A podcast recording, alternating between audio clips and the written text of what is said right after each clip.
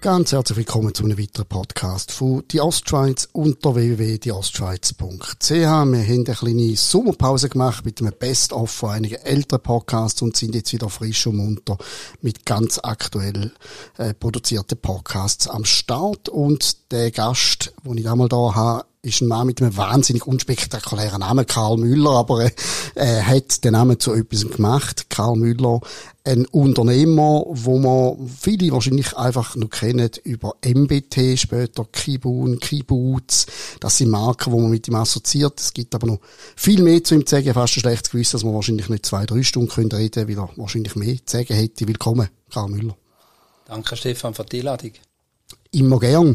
Ich äh, weiss natürlich, was du so treibst, dass ich auch immer verfolgt bin, aber der Honig halber noch schnell auf Wikipedia gegangen, um zu schauen, steht dort noch etwas drin, was ich nicht gewusst habe. Und dort steht Karl Müller, Klammer, Erfinder. Ist das etwas, was du drin gesetzt hast, oder ist das etwas, was die Leute, die über dich geschrieben haben, oder ist das ein Name, der überhaupt, ein Begriff, der dir passt? Erfinder? Ist eine Mischung, äh, wie es halt bei Wikipedia, Wikipedia ist, Entschuldigung. Ähm, ich habe dann mal organisiert, dann gibt es dann solche, die einem, wo einem korrigieren, die finden, nein, das stimmt nicht und so entwickelt sich im Laufe von, weißt du, jetzt etwa 20 Jahren, wo wir im Wikipedia rein, oder wo ich im Wikipedia rein bin. Erfinder ist etwas, was ich lange nicht gern hatte. Ich habe mich eigentlich persönlich eher als Unternehmer gesehen. Heute muss ich sagen, doch, Erfinder ist richtig. Ich bin eigentlich gar kein Unternehmer. Ich bin Kleinkrämer eher ich bin sehr nah am Geschehen, ich gerne selber Schuhe verkaufen, bin selber gern an den Patienten, versuche denen zu helfen. Ich bin eher der Erfinder und der Tüftler als der Unternehmer.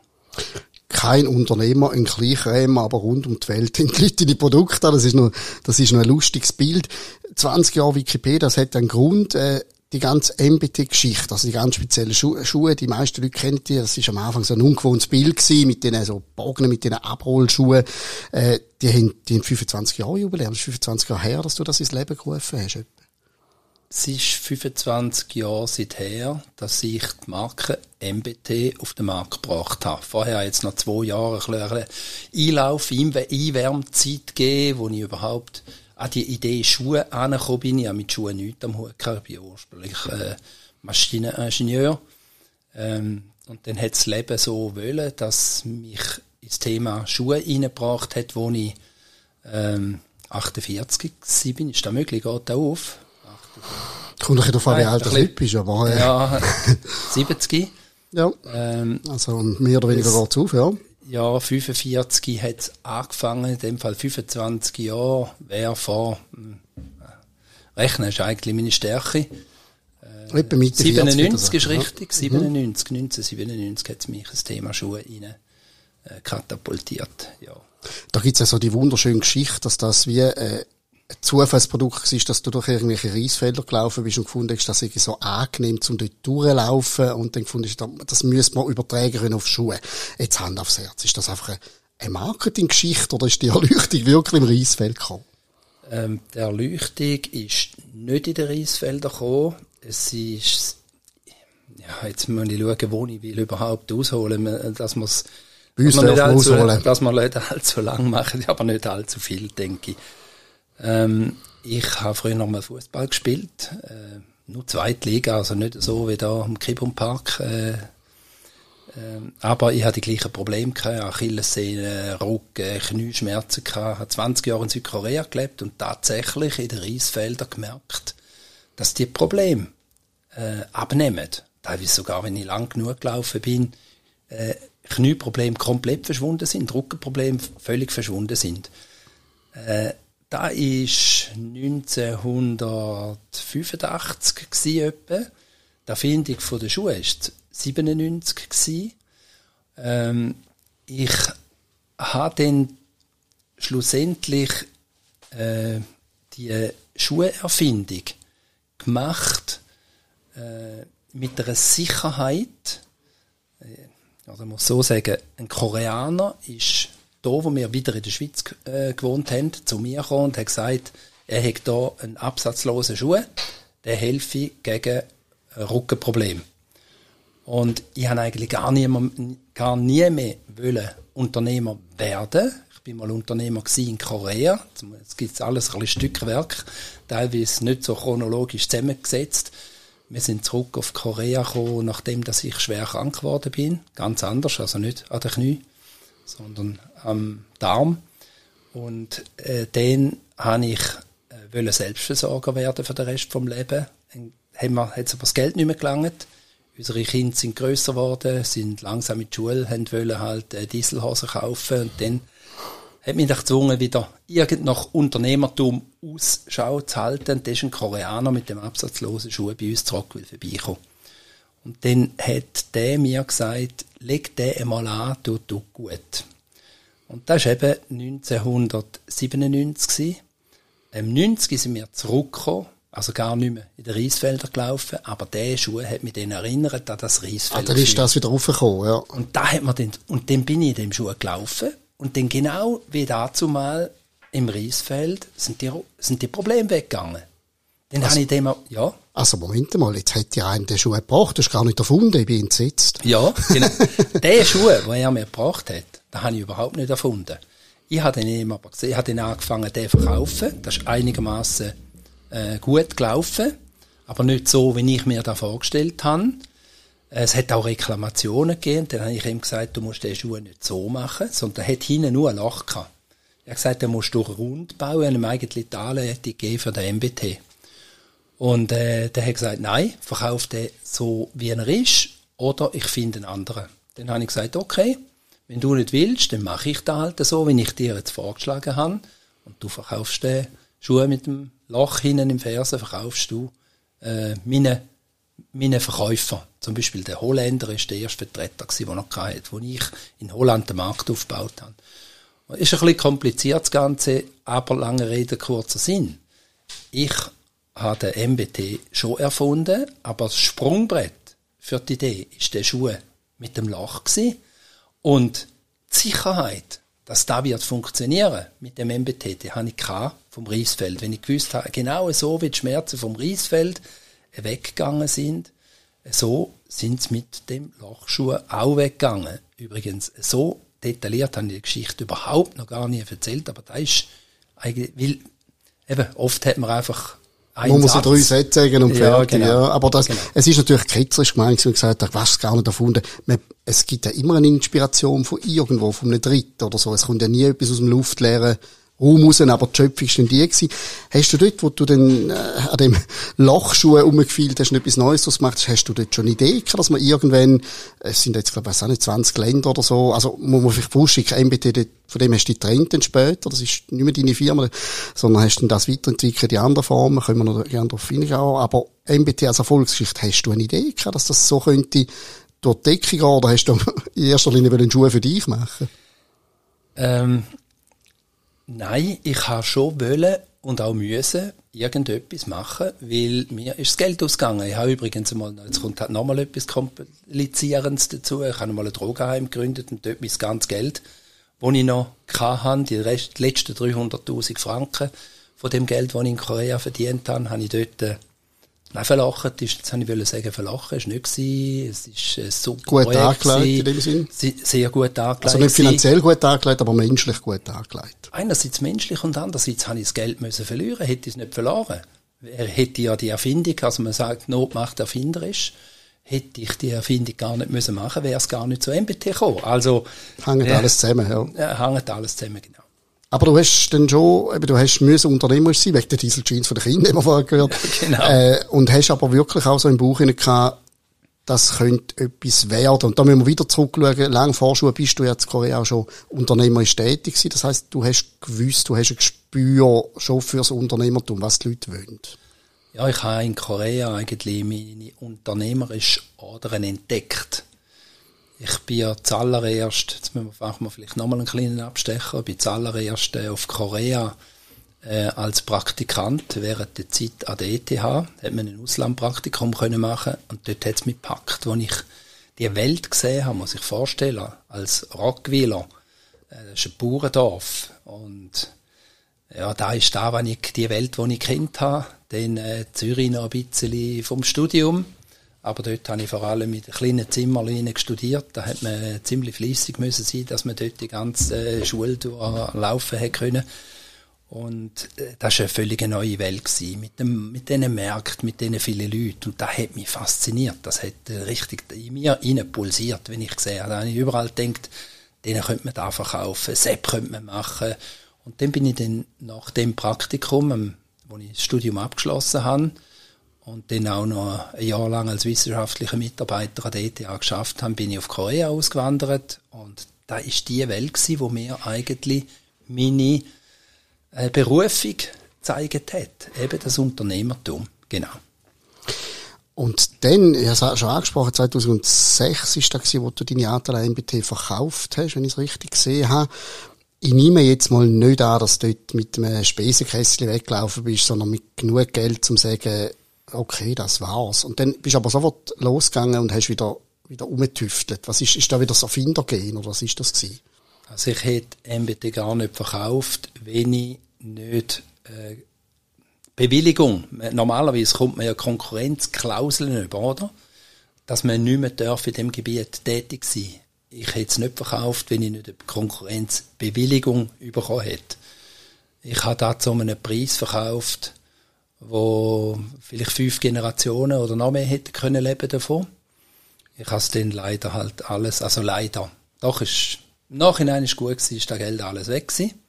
Dann habe ich gewusst, dass Geld auch gefährlich ist, dass es auch kann, äh, süchtig machen, dass es einem kann gierig machen. Ich bin gierig geworden, nachdem dass ich gegen 200 Millionen hatte, äh, habe ich gefunden, jetzt muss ich noch mehr haben. Also furchtbar, der Mensch innen dran ist halt schon von Gier getrieben. Der eine mehr nach Geld, der andere mehr nach Macht, der dritte nach Sex oder nach Faulheit oder was es gibt da. Asiatische Kultur gibt es die fünf äh, Begierden, die im Mensch stecken. Und der eine ist ein bisschen anfälliger auf die einen, die andere, der andere auf die anderen. Und so hat es mich dort mit der Gier gepackt, das ganze Geld verloren. Aber ich habe mir das ausbedungen, dass ich darf, und ich habe übrigens Prototypen für Kibun Choka, die ich verkauft habe. Und die Käufer sind in diesen Prototypen gestanden, die haben dann die Firma oder ihre Anteil auch ein halbes Jahr später zum vierfachen Preis verkauft. Also das äh,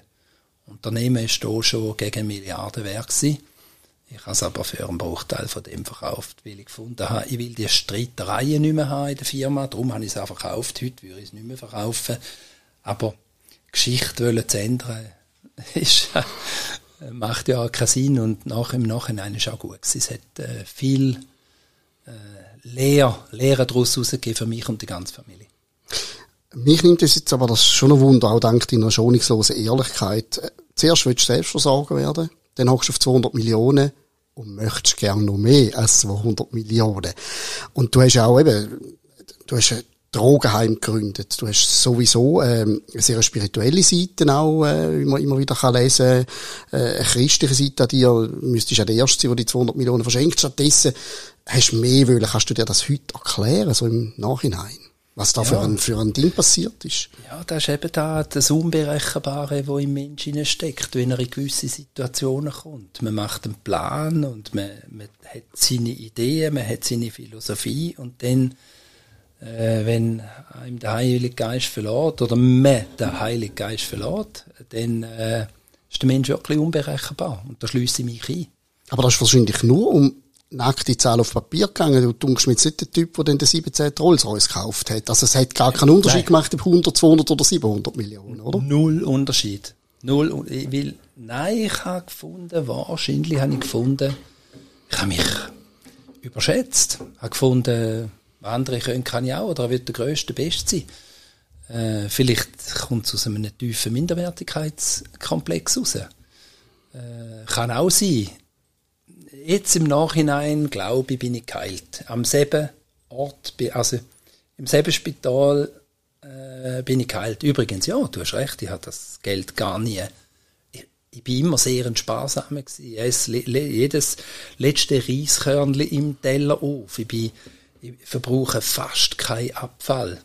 Nicht wegen der Nachhaltigkeit, die jetzt äh, überall propagiert wird, sondern ich bin einfach so, bin sparsam es ist, das sind ganz andere charakterliche Seiten, die dort äh, führen gekommen sind, wo, wo in etwas äh, Unkontrollierbares äh, sich ausgeweitet hat. Dann war eine MBT-Geschichte Du hast dann können die Prototypen schon für Zupfen von Kibun, die du bereits bereit hast. Äh, dort kommen wir wahrscheinlich wieder aufs Erfinderthema. Ist es dir dort einfach darum gegangen, hättest du das quasi bei MBT auch probiert, um es besser zu machen? Also ist Kibun quasi wie eine Verbesserung vom Konzept oder ist das etwas völlig Neues gewesen?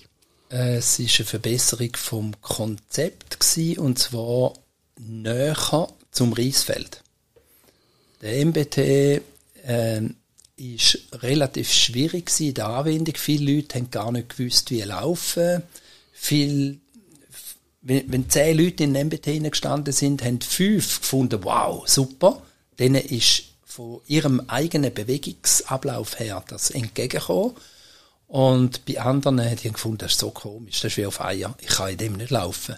Und dann habe ich gefunden, im Reisfeld ist das nicht so jeder, der barfuß im Reisfeld läuft, übrigens, wenn das Reisfeld abgemeint ist, also wenn das Reis geerntet ist, wenn man das Wasser abläuft, dann ist der Boden so ein bisschen lehmig, elastisch, federnd. Äh, der Boden ist ja lehmig dort, sonst würde ja das Wasser durch auf der Jeju-Insel, äh, wo auch zu Korea gehört, zwischen Japan und Korea, wo meine Frau herkommt, dort gibt es kein Reis. Dort wächst einfach kein Reis, weil der Boden nicht lehmig ist, weil er sandig, weil es äh, äh, ähm, äh, äh, mal, wie sagt man, Vulkaninseln ist. Ah, okay, ja. Und äh, auf dem lehmigen Boden kann jeder laufen barfuß. Also ohne jeder, studieren, es passiert ohne studieren, einfach. Oh, passiert einfach und jeder findet es angenehm. Und dann habe ich gefunden, so muss mein Schuh sein in der Zukunft. Der Kibun muss äh, einfach, ohne Lernen, muss einfach je, jedem einen Wow-Effekt geben. Und das war die nächste Stufe von Erfindung weil bei MBT habe ich auch jedes Jahr immer wieder tüftelt, Zollen ein bisschen verbessert. Übrigens auch bei, bei Kibon natürlich jetzt. Langsam sind wir so weit, dass es wirklich das Reisfeldgefühl gibt und ich habe immer versucht, die Sohle so zu machen, dass, wenn sie angenehm ist, dass auch einen Gesundheitseffekt gibt. Und äh, da glaube ich, ist uns mit dem Kibun-Schuhen gelungen, dass das Gefühl nicht mehr stark kann verbessert werden und das Optimum, die Wirkung zum äh, Knorpel aufbauen, zum Muskelverspannungen lösen, glaube ich, kann nicht mehr gross ähm, verbessert werden. Also vielleicht noch die Transparenz. Wir reden heute über Produkte. Produkte nehmen, weil ich ein Unternehmer bei mir habe. Weder Aktien bei Kibunen noch irgendwie gratis oder irgendetwas. Also es ist nicht so, dass ich da belohnt werde, sondern das gehört in das Gespräch. Und ich mag mich jetzt gerade zufällig erinnern an meine persönliche Verbindung zu MBT. Ich, ich hatte nie so ich hatte ein gewöhnungsbedürftig gefunden vom Anschauen her. Einfach so denkt, die sehen komisch aus, ich laufe mit denen nicht rum. Ich habe einmal ein Bärli gekauft, und zwar nach meiner ersten Landsgemeinde, nachdem ich auf APC gezügelt bin bin ich drei Stunden dort gehockt und bin fast gestorben. Weil ich ja sowieso kaputte Knie. Ich habe mir wirklich Knie im Boden, und dann habe ich so ein paar Schuhe, und da ist dann, ich bin dann rumgewippt, drei Stunden bei der nächsten Landsgemeinde. Das habe ich sehr praktisch, und das sind dann meine Landsgemeinde-Schuhe geworden, sonst hätte es mich da, äh, nie so, so reingezogen. Aber da ist ja wahrscheinlich auch so ein, ein Kulturkampf gewesen. Also Technologie ist das eine, aber ja müssen Design fragen und so, oder wird es auch Leute geben, die einfach gesagt haben, nein, das gefällt mir nicht.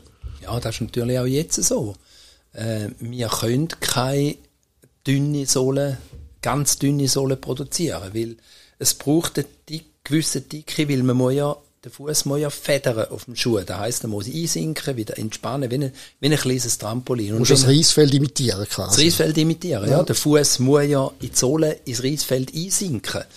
Und dann muss er wieder zurückkatapultiert werden. Das ist ja äh, die Wirkungsweise. Man sinkt vielleicht zwei Zentimeter rein und wird wieder zurück katapultiert. Und wenn halt die dicken Sohlen äh, Mode sind, dann sind wir in und wenn halt die dünnen Sohlen Mode sind, dann sind wir eher out. Und zu der selben Zeit, zur MBT-Zeit, sind eher die dünnen Sohlen Mode gewesen. Und jetzt sind eher die dicken. Also jetzt sind wir, fallen wir gar nicht groß auf gegenüber äh, Sohlen von anderen grossen Schuhmarken eben die Trends, die wechseln ja auch dauernd. Das ist, das ist so gut. Ich bin bei meiner Körpergröße froh um jeden Millimeter Sohle mehr, ehrlich gesagt. Das hilft mir natürlich ein bisschen. Reden wir noch ein bisschen vom, von der Standortfrage. Ihr produziert Schuhe in der Ostschweiz. Das ist eigentlich schon ziemlich absurd, dass wenn man irgendwie bei, weiß ich nicht, Ernst Young oder irgendwo wieder nachfragen, würden die alle sagen, um Gottes Willen, was für eine absolute unmögliche Verhältnismäßigkeit äh, von den Kosten etc. Aber ich nehme mal an, das ist, eine, Philosophiefrage oder ist das eine Qualitätsfrage? Was ist es? Das ist eine Frage von der Entscheidung. Da, wo ich MBT verkauft habe, habe ich gefunden, jetzt produzieren wir in der Schweiz. Also wenn ich jetzt nochmal anfange mit der Sohle, wo, wo man nicht mehr mal lernen laufen, wo man einfach reinstehen kann, wo dann von Anfang an die, die optimal, das optimale Gefühl und die optimale Wirkung gibt, dann produzieren wir da in der Schweiz. Das war eine Entscheidungsfrage. An der haben wir dann natürlich lang genaggt. Ich habe dann auch zusammen mit dem Markus Bartoli von Appenzell, der mein Geschäftspartner ist, wo die ganze Produktion unter sich hat, ähm, haben wir dann uns gefragt, wie kann man das machen? Und dann ist klar wir müssen automatisieren. Wir haben Robotertechnologie und der Roboter, den man in Sennwald übrigens kann anschauen kann, ich weiss, es ist keine Werbesendung. Ich, nein, nein, das ist äh, völlig in Ordnung. ich tue Gutes und sprich darüber, um Gottes Willen, ja. ja also, äh, dann sieht man, dass die Sohle äh, rund um die Tour produziert wird durch Roboter. Und äh, der Oberschuh wird dann verklebt. Das ist dann wieder alles Handarbeit. Und so ist es uns möglich, einen Schuh mit viel, viel kleineren Margen zu produzieren natürlich. Weder wenn wir jetzt die in Vietnam oder wir haben früher MBT in China produziert, in Indonesien. Und äh, da haben wir natürlich viel, viel höhere Kosten, x, x-fach höhere Kosten. Aber es geht, weil wir wollen ja auch nicht, also bei uns zuoberst auf der Fahne steht nicht Geld verdienen, sondern äh, medizinisch wirkungsweise, natürlich müssen wir Schuhe verkaufen. Aber es geht, ist immer irgendwie aufgegangen. Seit 2009, wo wir jetzt äh, Kibun auf dem Markt haben, können wir uns immer irgendwie über Wasser halten. Es geht. Und äh, das langt für uns. Was mir noch aufgefallen ist, als ich mich auf das Gespräch vorbereitet habe, die Sachen, die du aufzählt hast, Gelenkschmerzen, Rücken und so, das ist jetzt nicht eine Erfindung von 1997. Ich glaube, da leiden die Leute schon sehr viel länger. Wieso gibt's, oder hat es früher schon versucht, aber untauglich, oder wieso hat es denn der Karl Müller gebraucht, äh, bis jemand gesagt hat, nein, jetzt machen wir Schuhe, wo, wo das einfach besser machen? Ja, ich habe dort auch keine Antwort auf die Frage. Ich staune auch, wieso nicht, dass vorher nicht jemand äh, auf die Idee gekommen ist. Das Axiom von der Schuhindustrie für früher, das ist wesentlich durch Adidas gegeben gewesen und die ganze Wissenschaft, die Biomechaniker, die es weltweit gibt, die äh, größte und äh, bekannteste äh, Biomechaniker sind an der Universität von Calgary. Er ist äh, früher am ETH, am Biomechanischen Institut für, äh, von ETH gewesen. Äh, er ist jetzt nicht mehr tätig, der Professor Dr. Benno Nick. Ähm, die forschen für alle die großen Nike, Adidas, Reebok und alle die großen Marken und das Axiom hat immer geheißen, stützen, führen, dämpfen. Und wo ich dann bin mit einem neuen Axiom, äh, äh, Instabilität, haben die gesagt, das geht gar nicht. Also das Gegenteil von Stützen fast. Das Gegenteil von Stützen, genau. Und heute, dort macht alle, alle die ganze Schuhindustrie und auch Biomechanik haben ihre eigenen Gesetze auf den Kopf gestellt. Und äh, ja, ich will jetzt keine Marke nennen, aber man kann eigentlich alle nennen die haben alle irgendwie etwas mit Zurückfedern, mit Dämpfen. Äh, ich kann jetzt gleich noch On erwähnen, ähm, wo übrigens gegründet worden ist, durch, erfunden worden ist durch einen ehemaligen Mitarbeiter von mir, der Olivier Bernhard, hat mir auch, wo wir äh, einen Artikel hatten in der Neuen Zürich Zeitung, äh, wo ich ihm gratuliert habe zu seinem Unternehmen. Das ist großartig, was sie da erreicht haben mit dem Roger Federer zusammen. Innerhalb von wenigen Jahren ein, ein Unternehmen zu gründen, wo so viel äh, Geld generiert. Das ist, das ist eine Geldmaschinerie. Und das ist bewundernswert. Das ist ein Marketing, ein Marketing-Genie-Streich. Ist einfach nicht meine Welt. Aber, als ich ihm gratuliert habe, hat er mir zurückgeschrieben auf WhatsApp, äh, auch mir vielen Dank. Äh, ohne äh, mich äh, würde es On gar nicht geben. Und ja, On ist zu erwähnen, die haben ein bisschen ähnliche Axiom, die gehen jetzt weniger auf Gesundheit, aber halt aufs Laufen versuchen auch da mit dem Zurückfedern ein bisschen machen, mit dem Walking on the Clouds. Wir gehen viel stärker in Gesundheit hinein und sind da damit in einer Nische, wo natürlich viel, viel kleiner ist als der Lifestyle. Ich habe mich da auch von MBT verabschiedet, weil ich nicht in den Lifestyle-Bereich hinein wollte. Weil mein äh, damaliger Partner, der hat eben 1% von der Aktien gehabt, aber er hat eben von der Marketingfirma, wo mit 1% ganzheitlich bewertet ist, hat er 50% gehabt, da hätte er können mitreden, der Klaus Heidegger von Amerika. Äh, mit ihm hatte ich Streitereien gehabt, gehen wir weiter in den Gesundheitsbereich oder wechseln wir in Lifestyle-Bereich.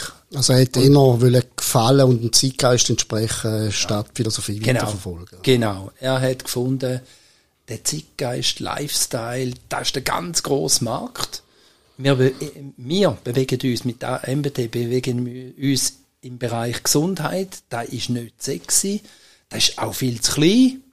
Und das ist halt der Bereich, wo wir uns immer noch bewegen. Und der ist nicht so sexy, der ist niemals so groß, aber ich glaube, ja, erstens kann ich gar nicht anders. Und mein Sohn, Gott sei Dank, auch nicht. Er hat ja jetzt die Firma übernommen. Und äh, er sieht das genau gleich. Wir wollen nicht. Eben, ich habe vorher schon gesagt, es ist schön, wenn man darf Geld verdienen Aber das Geld soll nicht das Hauptziel sein, sondern soll wie eine Frucht sein. Oder man man tut, äh, ich bin jetzt ja Selbstversorger, man tut sich um einen Baum, äh, den tut man pflegen das ganze Jahr. Schneiden, äh, gießen, einfach alles, was jeder Baum individuell braucht. Und wenn er den Früchte abwirft, dann ist dann selbst Geld, dann sind wir dankbar, wenn es da macht. Aber wir machen es so oder so, ob es Geld kommt oder nicht. Hast du es gerade selber erwähnt, du bist jetzt ja nicht mehr so im Tagesgeschäft eigentlich, sondern hast das weitergegeben, das können in der Familie weitergeben. Ähm, dein Sohn, das wäre dann der, warte, jetzt komme ich mit den Zahlen, muss ich schauen, du bist der Karl Müller der Dritte und er ist der Vierte. Genau, wunderbar. Äh, und er ist auch der, der mit einer eigenen Marke ja auch einmal auftreten ist, Joya, oder? Das ist richtig. Ja, er ist nicht nur einmal auftreten, wo oder ich, äh, wo ich MBT, mit dem, ja. ja, ja, wo ich MBT verkauft habe, hat er das natürlich bereut, weil er hat gefunden, er hätte gerne mal MBT übernommen und dann hat er mit dem Claudio Minder zusammen haben sie Joya gegründet, noch ein Jahr bevor ich mit ähm, Kibun rausgekommen bin. Und sie haben jetzt bis und mit heute, heutigen Tag, haben sie äh, Joya als ja, fast ein bisschen Konkurrenzmarke zu Kibun aufgebaut und sind, da sind viele wissen das nicht, sind etwa doppelt so groß wie wir. Äh, Joya verkauft etwa doppelt so viel okay. Schuhe wie Kibun.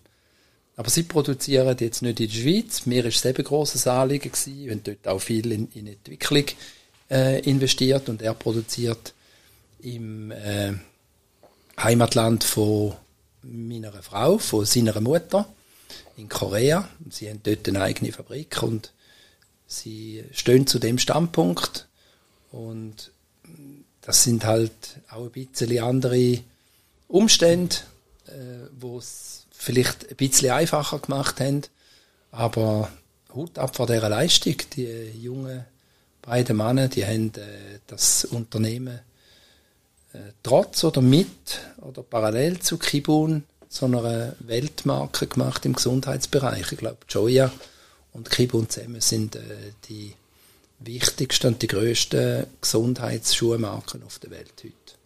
Gut, vom eigenen Sohn lässt man sich noch gerne über Rundenpunkte Umsatz oder, oder verkauft, denke ich. Es sind eigentlich alle deine Kinder unternehmerisch oder gibt es Leute, die völlig einen anderen, die ganz einen anderen Weg eingeschlagen haben? Ja, die einzige, die heute nicht Unternehmer ist, ist die, die zuerst Erfolg hat. Sie hat St. Gallen äh, das, äh, eine Boutique, eine Modeboutique aufgebaut. Die ist gelaufen wie wahnsinnig, Christa. Sie hat einen Zahnarzt geheiratet und hat drei Kinder und ist Mutter äh, von diesen drei Kindern und Hausfrau. Die Esther mit dem David, die haben ein Restaurant Rockville, ein asiatisches Restaurant im Kibun Tower. Die Esther dort äh, am Wochenende nach Kuchen, also Küchen backen, also für Geburtstagspartys, so Ein Kuchen, den ich jetzt nie gekauft hätte, weil da hat mir das Geld gehauen, die sind so teuer. Kunstwerk in dem Fall. Kunstwerk, genau, aber der läuft extrem gut. Also Tester ist auch eine Unternehmerin. Der Matthias hat vor einem Jahr angefangen mit einem IT-Unternehmen. Ist heute äh, Hauptlieferant vom FC Basel, vom FC Zürich, äh, vom Schweizer, der Fuß, Schweizerische Fußballverband ist jetzt dran bei ihm und äh, verschiedene andere mittlere und große Unternehmen hat innerhalb von äh, einem Jahr 50 Mitarbeiter aufgebaut, von 0 auf 50 Mitarbeiter. Der Karl hat eben Joy aufgebaut. Irgendwie ist das ein Krux in unserer Familie. Das ist so ein, eben man denkt den Unternehmer, ja, wir schauen dann auf die auf. Ähm, es, ist, es braucht Unternehmer in dieser, in dieser Welt, aber es braucht nicht nur Unternehmer. Es ist nämlich auch nicht nur einfach eine Freude. Erstens mal geht man immer wieder durch schwierige Zeiten durch. Das ist auch eine grosse Last. Du hast christlichen Glauben vorher angedeutet. Es gibt äh, dort auch das äh, Gleichnis von den Talent. Der, der mehr Talent äh, bekommen hat von Gott. Also jeder, ich, ich glaube, dass jeder irgendeinen Rucksack, äh, mit einer Berufung in dem Rucksack hinein bekommen hat. Es geht im Leben auch darum, die Berufung zu finden. Es ist insofern das Leben ist auch ein äh, Abenteuer, seine eigene Berufung zu finden, auch schon. Und der, der äh, Berufung Unternehmer bekommen hat, der hat es nicht so einfach im Leben. Ich habe jemand auch gedacht, ja, einfach ein Fünfi ausmachen. und fertig, nicht mehr darüber nachdenken. Ja, genau. Also, ja, es sind Unternehmer, aber mit allen äh, Sonnen- und Schattenseiten. Ich merke, es wäre doch gleich, wenn das ein oder andere Kind einfach irgendwie das KV gemacht hätte, ja, bei einem Versicherer genau. würde sitzen. Aber genau. jetzt ist es halt leider anders rausgekommen.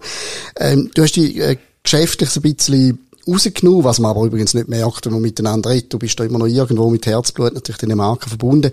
Die letzten zwei Jahre hat dich etwas anderes prägt. Du bist äh, ja nie jemand gewesen, der jetzt dauernd im, im Rampenlicht gestanden ist, still deine Arbeit gemacht, deine Unternehmen aufgebaut und was was mit Corona und den Massnahmen losgegangen ist, hast du dich so ein bisschen äh, exponiert, kritisch exponiert gegenüber der aktuellen Corona-Politik. Es hat nicht viele Unternehmer gegeben, die das gemacht haben. Sehr viele haben wahrscheinlich, sogar wenn das Gleiche denken wie du, Angst gehabt, ähm, ich könnte einen Kunden verlieren, ich könnte schlecht ins Geld kommen. Was hat dir den Gang gegeben? Oder wieso hast du das Gefühl gehabt, ich, ich muss jetzt laut werden? Oder laut, zumindest mich verlauten lassen? Ich habe gefunden, in dieser Zeit vom ersten Tag an eigentlich, hat mir der Buch gesagt, und übrigens sagt mir immer der Buch wieder etwas, ich glaube, dass da, ja, der Buch einfach auch, dass man den aus der Atmosphäre, das ist auch ein Geist, der einem aus der Atmosphäre raus sagt, was ist, wo man soll durch. Ich sage nicht immer, das ist alles richtig, aber auch den Kibum Park haben wir da drum gemacht. Ich habe gewusst, wir können uns das gar nicht leisten und trotzdem der Buch hat gesagt, mach's. Und da auch ich habe das Gefühl, da wird uns ein Stück Freiheit weggenommen, wo unsere früheren Generationen sich erkämpft haben. Und unsere Generation ist irgendwie bequem geworden. Wir schauen ein bisschen auf die eigenen Vorteile. Und ich habe tatsächlich äh, auch einige, nicht wenige Schreiben bekommen. Von Leuten, die gesagt haben, sie werden nie mehr einen Kibbelnschuh kaufen. Weil ich sage jetzt da auch unter die Corona, wie sagt man? Wie sagt man? Lügner, Skeptiker, Lügner, Ske ja, genau, genau. Ja. Gegangen. Und ich habe selber Corona gehabt, bin in Korea zwölf Tage in der Quarantäne gewesen. Äh, ich weiß, dass es da gibt. Meine Mutter mit 95 hat sie im Altersheim auch gehabt, aber sie hat es überstanden. Äh, es ist äh, meiner Meinung nach eine Grippe an jeder Grippe kann man sterben. In der Grippezeit sterben immer ältere Leute, so brutal das tönt, aber wir sterben alle. Aber ich lasse mir doch nicht von der Politik unsere Freiheit einfach zu nehmen. Dass man eben, dass es so weit gegangen, wenn, wenn nicht, wenn es die Corona-Lügen noch nicht geht. Ich glaube, heute hätten wir, äh, die Grippe, äh, wie sagt man, die Pflicht, Pflicht, äh, äh die Impfpflicht. Also, die Impfpflicht, ja. äh, nicht Grippe, ja, die Impfpflicht hätten wir, glaube ich. Und verschiedene andere Freiheiten würden uns einfach so genommen. Ich habe gefunden, äh, mit dem Buch gesagt, du musst kämpfen. Du kannst nicht einfach jetzt wie einige andere, die Angst haben, sie könnten irgendwie etwas verlieren oder eben könnten Kunden verlieren. Äh, mach das nicht. Und dann habe ich es nicht gemacht, weil mir das einfach, ja, es war einfach in mir gewesen, um rauszugehen mit dem. Nicht um mich zu schaustellen, Aber ich hätte ein ganz schlechtes Gewissen gehabt, wenn ich nichts gesagt hätte. Du hast dann auch den Versuch unternommen, so ein bisschen die, die kritischen Kreise zu bündeln, jetzt auch im Blick auf die Ostschweiz, wie es auch in anderen Gegenden gegeben hat. Äh, von außen betrachtet scheint es da wie so ein bisschen Zögerlichkeit gegeben zu haben. Also es hat nicht eine Massenbewegung ausgelöst, es sind zersplitterte Szenen auch. Es sind so die Erfahrungen aus dem Versuch, aus deine persönlichen. Ja, wir haben selber äh, eigene Fehler in dieser Gruppe. Wir schlussendlich, mein Ziel wären 100'000 gewesen. Geschafft haben wir 8'000. Äh, da sind wir selber die Schuld gewesen. Schmiede das Eisen, solange es glüht, ist ein ganz ein wichtiges Ding, auch bei mir, äh, im, äh, im Privaten, als Unternehmer. Und bei uns in dieser Gruppe hat das überhaupt nicht funktioniert. Wir IT-mäßig haben wir es nicht auf die gebracht, weil wir intern haben wir Meinungsverschiedenheiten gehabt. Und ja, die Meinungsverschiedenheiten sind schlussendlich ein, ein, ein, ein Dings gewesen, wieso das nicht äh, zu 100'000 gekommen ist, glaube ich. Ähm, Hätte es einen Unterschied gemacht? Wäre das, wäre das wichtig gewesen? Äh, unser Credo war ja gewesen, dass wir als Bürger mehr Einfluss nehmen, insofern, als dass man sagt, es gibt wählbare Politiker. Wählbar ist für uns ein Politiker einer, der sich outet als Gegner von diesen politischen Corona-Massnahmen. Und dann haben wir gesagt, die wählen wir. Wir haben auch nicht gesagt, wir wählen die, wir haben nicht eine schwarze Liste gemacht, sondern eine weiße. Lasst uns, lasst, uns die Politiker wählen, die anstehen und sich outen. Weil das ist genau das Problem, was du vorher genannt hast. Nicht nur bei den, nicht nur bei den Unternehmern, die sagen, ja, ich, ist zwar gut, den Schulter klopfen, was er macht, aber ich würde das nicht machen. Das können wir gar nicht brauchen bei den Politikern. Halt viel zu viel, die nicht sagen, das und das ist meine Meinung, sondern irgendwo versuchen, ein bisschen zwischendurch zu schleifen. Weil sie wieder gewählt werden. Ja, weil sie wieder ja. gewählt werden. Und das ist für mich die falsche Motivation, in die Politik zu gehen. Solche Leute braucht es nicht in der Politik. Es braucht Männer mit Füdli und Frauen auch mit Füdli, ja. Eben, das ist die Idee eigentlich von dem Aktionsbündnis transparent machen, wer steht für die Werte ein quasi, äh, dass man dann weiss, wer gewählt wird. Bist du vorher schon politisch gewesen oder hat die Corona politisiert? Ich glaube, jeder, jeder Mensch ist irgendwo politisch. Aber nein, ich habe mich nie politisch so geäussert. Ich habe es nie so extrem notwendig gefühlt wie dort. Es gibt natürlich andere Themen, wo Abtreibung und so weiter, wo mir äh, äh, Herzensanliegen sind. Dort habe ich einfach mitgemacht bei den Unterschriftensammlungen, die es gibt. Und so weit, wenn man sich einfach kann als Bürger. Äh, aber da habe ich gefunden, da muss ich vorne anstehen äh, und mitziehen am Karren. Du hast vorher äh, erwähnt, es hat, also ich kann das gut nachvollziehen, ich habe auch ein paar Briefe bekommen in den zwei Jahren Corona, Leute, die dein Produkt nicht mehr gekauft haben, bei uns jetzt einfach geheißen, wir lesen eure Zeitung nicht mehr. Äh, hat es auch, hat's auch anders gegeben? Hat sich neue Liaison gegeben oder Leute, die gesagt haben, ich laufe aber jetzt nur noch in Kibun umeinander oder, oder, äh, ja, einfach quasi die positive Seite von der Medaille? Also, eine kann ich vielleicht erwähnen. Ich mache ab und zu in Sennwald äh, so Workshops, so medizinische Workshops, wo Leute können kommen Ich nehme bis zu zwölf Leute einmal an, die Probleme haben, Schmerzen an den Füßen, Knie, Hüften, Rücken. Und dann können sich die kurz vorstellen, was für ein Problem das haben. Und dann hat sich der vorgestellt mit seinem Namen und hat gesagt, er hätte äh, in der Ostschweiz von mir gelesen. Und zwar eben wegen dieser Corona. Stellungnahme, die ich hatte. Und da hat ihm, da hat ihm, hat mich sympathisch gemacht und hat gefunden, ja, äh, dann gehe ich einmal die Schuhe probieren. Dann hat er die Schuhe gekauft und hat dann nachher, im Nachhinein mehrere Perle Schuhe gekauft. Hat gesagt, er laufe nur noch in diesen Schuhen um und die tägen ihm so gut. Hat sich dann geoutet nachher, dass er ein ehemaliger Arzt war und ich habe nach wie vor mit ihm Kontakt ähm, äh, über, über WhatsApp, über E-Mail wo er mir irgendwie einen Tipp gibt, letztes Jahr wieder äh, etwas, was er gesehen hat. Äh, nein, der glaube, der war beim Köppel gewesen. Äh, ist auch so einer, der Geister scheidet.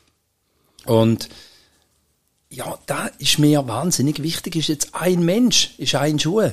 Wir dürfen Gott sei Dank 300, 400 Paar Schuhe pro Tag verkaufen. Aber auch ein, mich, das sind Sachen, die mich freuen, auch wenn es nur ein Mensch war. Also nur. Das sind ja wahrscheinlich auch mehr gewesen, die sich einfach nicht gemeldet haben, oder? Wo so sicher auch mehr gewesen. Ich weiss nicht, sind es mehr gewesen, die dann dagegen, wo, wo keine Schuhe mehr kaufen oder mehr, die wegen dem mehr Streich kaufen. Da weiss ich nicht, aber wegen dem mache ich sie eigentlich auch nicht. Oder mache ich es nicht. Eben, das hätte dich offensichtlich nicht interessiert. Das ist ein gewisses, äh, Risiko natürlich dahinter, aber eben, das haben wir vorher schon besprochen, es ist schon eine Tendenz, dass man dass man aufhört, mitschwätzen, mitdenken, egal ob man jetzt richtig liegt oder falsch, aber seiner Überzeugung Ausdruck verleihen, weil man Angst hat, irgendetwas zu verlieren. Ist das, äh, bist jetzt ein bisschen älter als ich, ist das früher noch anders gewesen? Ähm, ist noch schwierig zu sagen, zu der Zeit, wo ich in Kante bin. Da ist in der 18, da bin ich, in den 68er Jahren bin ich ja 16 gewesen ich habe schon das Gefühl, da ist man mehr angestanden, wobei vielleicht ist man dort halt auch in einer Gruppe gewesen, so Flower Power Gruppe. Auch Blase, äh, wie man heute sagt, ja. ja. Ich glaube, es ist schon etwas, wo im Mensch steckt, dass man möchte in einer, zu einer Gruppe gehören. Man sieht es auch in der Schule, in der Primarschule, in der, in der Sek. Es gibt immer einen, einen Rädliführer, sagen wir der gesagt, Rädelsführer, oder? Genau. Äh, und, und dann versucht man zu dieser Gruppe zu gehören. Entweder zu gewissen Zeiten hat man einfach mitgeraucht, dann hat man mitgekifft, man möchte dabei sein. Das ist wahrscheinlich schon etwas, was im Menschen steckt. Ich würde jetzt nicht einmal sagen, dass es heute schlimmer ist als früher. Das sind einfach äh, vielleicht ein, ein bisschen viele so Situationen, die aufeinander gekommen sind, wo, die, wo sich die Frage überhaupt stellt. Aber das heißt, du bereust es nicht, um gegen zu treten mit dem? Auf keinen Fall. Nein, ich bereue nie, wenn ich die Wahrheit sage. Äh, Nein, ich habe dort zeitlang, zeitlang habe ich auch gedacht, ja, jetzt könnte es mich abholen oder was auch immer. Da äh, denke ich und äh, sage ich, rede halt äh, ohne Rücksicht auf irgendwelche Konsequenzen. Und bist optimistisch oder pessimistisch, was jetzt in dieser Freiheitsfrage in Zukunft auf uns wartet? Das ist noch schwierig zu sagen. Ähm, es gibt Aspekte, die mich optimistisch stimmen, es gibt Aspekte, die mich pessimistisch stimmen. Ich habe schon den Eindruck, dass die Politik versucht, äh, den Bürger zurückzubinden. Wir sind ja auch ein bisschen EU-lastig. Wir versuchen, den EU, unsere Politiker versuchen, den EU-Politiker zu gefallen. Man tendiert nach weniger, ähm, äh, ja, nach einer Art und Weise von äh, Politik, wo weniger Freiheit äh, gibt, wo Politiker mehr können entscheiden als der Bürger. Ähm, die Demokratie, wo wir früher noch hatten, wo wir noch Staatsmannen oben hatten, wo, Polit wo, wo, wo das Volk vertreten haben, die ist, habe ich schon den Eindruck, die ist ein bisschen sich am äh, verabschieden. Und damit auch Volksrecht. Äh, was ich noch speziell finde, vielleicht sehe ich das ähnlich. Ähm, ich leide im Moment darunter, dass wir so eine perfekte Demokratie sind auf dem Papier, weil immer wenn man so kritisiert, dass es politisch läuft, dann sind wir, ja, aber wir sind ja Demokratie. Du kannst ja Unterschriften sammeln, du kannst deine Stimme abgeben, wir haben Meinungsfreiheit, das alles ist ja eigentlich gegeben und gleich hat man das Gefühl, es schlittert so ein bisschen weg, aber man kann es nicht festmachen, wie die Instrumente da sind. Ich weiß nicht, wie du das siehst. Ich habe das Gefühl, dass sehr viel im Staatsapparat umgesetzt wird, und gar nicht so umgesetzt wird, wie es der Volkswille äh, sagt. Der Volkswille wäre ja jetzt ganz klar, dass man nicht in die EU gehen. Und äh, äh, Politiker habe ich überhaupt nicht den Eindruck. Die, die haben sich entschieden, oben auch die Mehrheit vom Bundesrat, hat sich innerlich entschieden, dass wir uns der EU anschliessen. Und ich glaube, dass sie sind, äh, äh, ist halt der ganze Staatsapparat, wo riesig groß geworden ist wo links, äh, grün links lastig geworden ist, oder link, oder rot-grün lastig geworden ist, wo halt immer mit dem Staatsapparat, ich habe jetzt keine Zahlen im Kopf, aber der ist zehnmal größer als äh, zu meinen Jugendzeiten. Und das sind natürlich auch alles Wähler, wo halt äh, linksgrün wählen, weil sie ihren Lohn und die haben gute Löhne, die haben bessere Löhne äh, teilweise als in, in, in der Industrie. Und da ist schon eine Gefahr, dass die Umsetzung nicht mehr dem entspricht, was der Bürger eigentlich wählen würde oder gewählt hat. Da schließt der Kreis gleich. Mein Großvater hat immer schon gesagt, die jetzt Bär machen sowieso was wollen. Das ist so ein geflügelte Wort. Und vielleicht äh, hat das tendenziell ja immer mehr etwas, äh, was sicher stimmt. Ich habe die Zahlen auch nicht auswendig, aber der Staatsapparat ist natürlich gewachsen.